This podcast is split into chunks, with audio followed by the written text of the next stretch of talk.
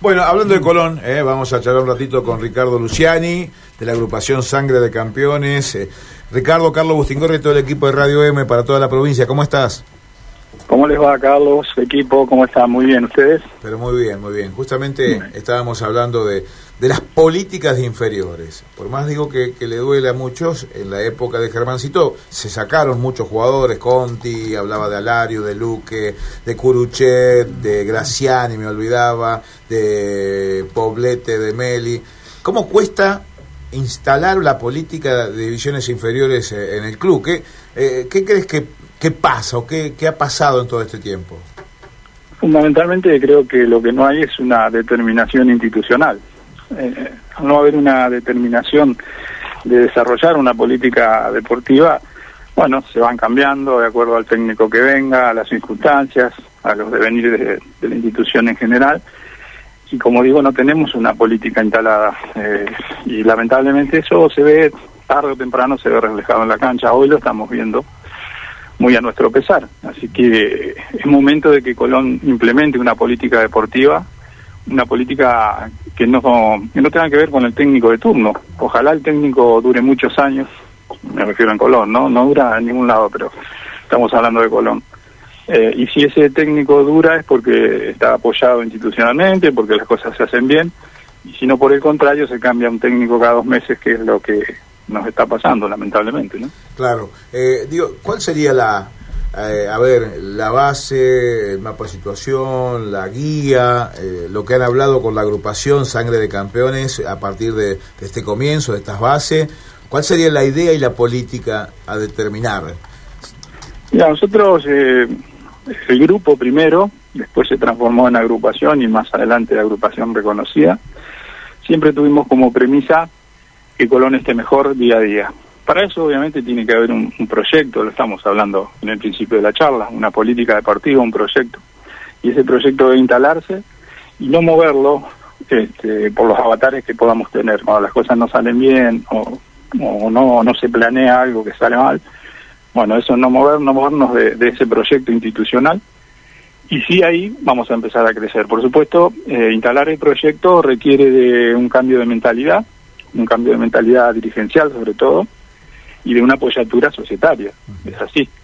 No podemos instalarlo desde una agrupación como queremos eh, nosotros eh, instalarlo sin eh, la anuencia del socio en un acto eleccionario. Ese proyecto a grandes rasgos es fundamentalmente tener diagramado lo que, bueno, lo hemos dicho muchas veces acá, la política deportiva, lo reitero porque es lo, es lo que tenemos que hacer, instalarla de una vez por todas, con una apoyatura a todas las este, las esferas del club, pero sobre todo estamos hablando del fútbol profesional, que, que, es nuestro corazón, sin dudas. Si nuestro corazón funciona bien, todo lo demás funciona. Entonces tenemos que apoyarlo como corresponde. Hoy en día vemos que, que no está apoyado, por ejemplo, el plantel profesional y, y, su cuerpo técnico, y lo digo apoyado en el, en el tema institucional. Yo no estoy diciendo de la parte económica, que eso es tal vez lo más sencillo de respetar, porque se firma un contrato se cumple y listo. Pero no es este, lo único que necesitamos eh, en cuanto a apoyatura para el técnico, para los, los muchachos del plantel. No hay un secretario técnico y eso me parece hoy esencial. Lo, lo están aplicando, lo están teniendo todas las instituciones y les está dando resultado porque es un fusible, es un, un puente que está entre comisión directiva y plantel profesional y cuerpo técnico. Colón no lo tiene y me parece que es una falencia importante. No tiene una apoyatura psicológica tampoco, que también es hoy en día esencial para que el deportista se presente de la mejor manera los fines de semana. Y no me refiero solamente a los chicos, a, a los chicos que están ingresando al plantel profesional, sino también a los a los más este, eh, avesados en esto, a los que tienen años ya jugando en primera, que por supuesto pueden tener problemas en su vida cotidiana, su vida particular. Entonces hay que apoyarlos desde ese, desde, este, desde ese aspecto tampoco se, se, hace un control en cuanto a la preparación física. Eso me duele muchísimo porque estamos dando mucha ventaja en la, la, cuestión física. Eso se puede prever porque si bien el cuerpo técnico trae su preparado físico, la institución puede desarrollar un proyecto, como digo, y revisar esa preparación física, controlar si se hacen las cosas bien, si es un proyecto de preparación física adecuado para un plantel profesional. Eso a grandes rasgos, este, porque vos me preguntabas qué es lo que queremos nosotros. Bueno, una institución seria necesita de, mucha gente, de muchas áreas cubiertas, con profesionales en la materia, que eso es lo que estamos desarrollando con nuestro proyecto. Pero insisto, el fútbol profesional es eh, lo primordial para nosotros y ahí vemos este, muchas falencias. Ricardo, eh, ¿piensan participar en las próximas elecciones en Colón?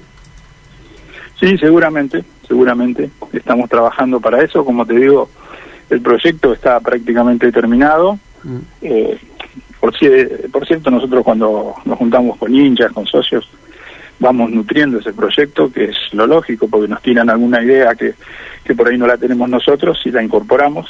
Esto es así pero sí ya lo tenemos diagramado, lo vamos a presentar en su momento y sí vamos a presentar una lista en las próximas elecciones. Ricardo, eh, cuando hablas del fútbol, que es el corazón de Colón, eso no lo discute absolutamente nadie. Eh, pero ustedes lo piensan a Colón también como un club polideportivo o donde el fútbol se come absolutamente todo. No, no, yo en particular este, estoy muy dolido con esa situación. Tuve la suerte de representar al club en, una actividad deportiva amateur, en atletismo. Y hoy, eh, bueno, no hay atletismo en Colón, pero las actividades que están están muy desatendidas y eso me duele en particular. Por supuesto que es parte importante de nuestro proyecto. Estamos desarrollando una ampliación de las actividades deportivas porque es, este, en algunos casos, es cuestión nada más que gestión. Por ejemplo, te doy un ejemplo nosotros queremos incorporar el rugby. Y para el rugby necesitas una cancha y un vestuario, por decirlo de alguna manera burda, y Colón los tiene. Entonces hay que gestionar, lo estamos haciendo. Estamos gestionando la incorporación de una escuela primaria, que eso en principio tampoco es una cuestión muy ardua, al contrario, es una cuestión administrativa que, estamos vamos a empezar a hacer con el Ministerio de Educación, porque no se necesitan tantas aulas, eh, obviamente es un primer grado inicial. Entonces, todas esas cuestiones que hacen al aspecto societario, al respecto eh, del socio, cómo tenemos que tratarlo, o, tratarnos. de hecho, soy, soy socio también. Y no solo para ir dos veces al mes a la cancha y nada más. Este, nosotros necesitamos que el socio esté todo el día, todos los días en la institución, pero para eso hay que tener, volvemos al principio de la charla, un proyecto adecuado para captar a los hinchas y para que el socio que sea socio no deje de serlo. Ricardo, ¿y hasta cuándo tiene mandato esta comisión directiva? Diciembre de este año. Ah, diciembre, de este año. Ah, bien. Bien, bien, bien. O sea, eh, ¿vos irías eh, como cabeza de lista con algunos dirigentes que estuvieron con Magdalena o otra vez Magdalena? ¿Eso está definido o no? No, nosotros no tenemos nada que ver absolutamente con la agrupación Magdalena. Eh, en mi caso particular, siempre lo digo, estoy muy agradecido por esa participación he aprendido mucho en la agrupación y he brindado mucho de mí también, pero es una etapa totalmente terminada. Ahora estamos con otro grupo de dirigentes y estamos diagramando primero el proyecto, como te digo, terminándolo, aceitándolo, como se dice habitualmente. Y una vez que tengamos ese proyecto totalmente terminado, lo vamos a, difundir, lo vamos a seguir charlando con los socios y después, en, último, en última etapa, determinaremos quiénes van a ser los, los dirigentes. bueno, en cuanto a la cúpula, obviamente son 42 dirigentes que tenemos que integrar la lista, pero eso lo vamos a hacer un poquito más adelante. Ricardo, eh, yo siempre digo, así sea el club de mi barrio, si me llaman para participar, quiero opinar y, quiero tener un ida y vuelta en enterarme de todas las cuestiones. Eh, en tu momento de, o, el síndico tiene de la oposición la posibilidad de debatir alguna idea de enterarse lo que sucede en ventas y compras. Eh, lo, pregunto en la curiosidad porque nosotros, por ejemplo, no nos enteramos de nada, más allá que no, no tiene Secretaría de Prensa, más allá que la mano que le puede dar Alicia Coronel por ser eh, parte de, la comisión directiva. Por eso te pregunto. Mira, estuvimos hablando en la nota sobre lo que tenemos que tener si queremos ser comisión directiva, si queremos ser un club serio, que es el proyecto. Esa es una parte, pero la otra parte es el respeto al estatuto, porque en el estatuto está claramente establecido lo que vos me preguntás. Yo tuve la suerte de ser síndico del club y el síndico, para, para graficarlo de alguna manera muy escueta, eh, necesita informarle al socio de la marcha institucional. Ahora, para informarle al socio de la marcha institucional, tiene que tener documentación, documentación emanada por comisión directiva. es una triangulación, por decirlo de alguna manera. Entonces vos, al tener la información como síndico, le informás al socio. Bueno, en mi caso yo nunca tuve información, eh, por ende no pude nada informarle al socio.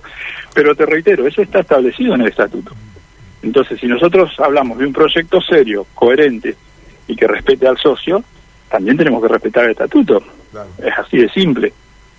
Sin duda.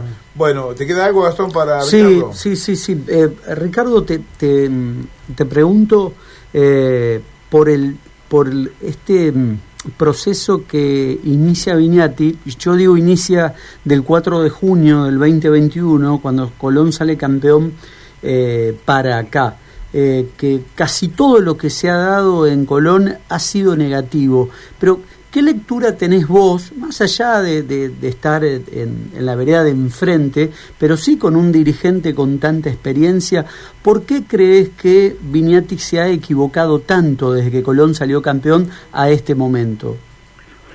Es un tema complejo. Eh, yo siempre resalto las actividades de los dirigentes deportivos y eh, destaco el, tiempo que le dedican a las instituciones, que le restan a su familia, a sus amigos, eso es importante decirlo, porque en todos los casos hay que reconocerlo. De todos modos entiendo que hay tiempo para todo, eh, y el socio en este caso va a determinar si el tiempo de José Viñati se ha terminado o, va a continuar en, en, el cargo de presidente. Yo no lo sé, porque tenemos que ir a un acto eleccionario, y ahí se va a decidir seguramente. Eh, es difícil desde mi posición hacer una evaluación como vos me pedís, este, obviamente que tengo muy claro qué es lo que pasa, pero a grandes rasgos te digo esto, el respeto como primera medida para, para una persona que le ha dado mucho a Colón, pero también entiendo que todos los tiempos de, de todos los seres humanos, porque la vida es así, la propia vida, nacemos, nos desarrollamos y bueno, en algún momento se termina. Y me parece que en este momento eh, se ha terminado el ciclo de, Viñati como dirigente de Colombia. ¿Y crees, ya que tocaste esto, crees que la edad también de Viñati y la cúpula dirigencial de Colón tiene algo que ver con este momento? No, no, no, no, porque ya estaríamos entrando en un tema prácticamente particular y no, no, yo no. No, por dónde te lo digo? Por adaptarse a cierta modernidad. modernidad. Sí, claro. Eh, lo digo de sí, por, ese, ¿eh? por ese lado sí, y justamente me iba a referir a eso los tiempos han cambiado, todos, todos este, vamos pasando por etapas que, que se van sucediendo y bueno, como decimos los, chicos de la agrupación cuando nos juntamos, a mí también me gustaría jugar al metribol elegido en mi casa, pero bueno, ya no es época para mí, por lo menos hacerlo. Son tiempos, son tiempos que, que van pasando y tenemos que entenderlo. Una vez escuchándolo a Eugenio Marcolín, un gran dirigente que tuvo Colón y que por suerte lo tenemos entre nosotros, eh, yo le consultaba qué le parecía la vida política de Colón a lo largo de los años y él me dijo, mira, el que estuvo muy bien, el que cambió la vida de Colón fue Ítalo Jiménez en su momento. Pero a Ítalo Jiménez le pasó algo muy importante y no se dio cuenta que había pasado su tiempo. Claro. Entonces, cuando volvió en el 81, tuvo serios problemas cuando descendió. Se, vendía, eh, se fue con 52 profesionales, se fue al descenso, 52 profesionales, le pagaba con chapa, con, con, con eh, bicicletas. Eh, no, claro, sí, Fue todo Lo mismo que hacía en el 65. Y bueno, en el 65 dio resultado, en el 81 no. no dio resultado, totalmente de acuerdo. Bueno, Ricardo, la seguimos, ¿no? Está la agrupación Sangre de Campeones, así que vamos a estar eh, en contacto en cualquier momento. Gracias, ¿eh? Bueno, al contrario, muchísimas gracias, muchísimas gracias por el, reportaje. Gracias. Ahí estaba Ricardo Luciani, que, bueno, que se despega de Madalena.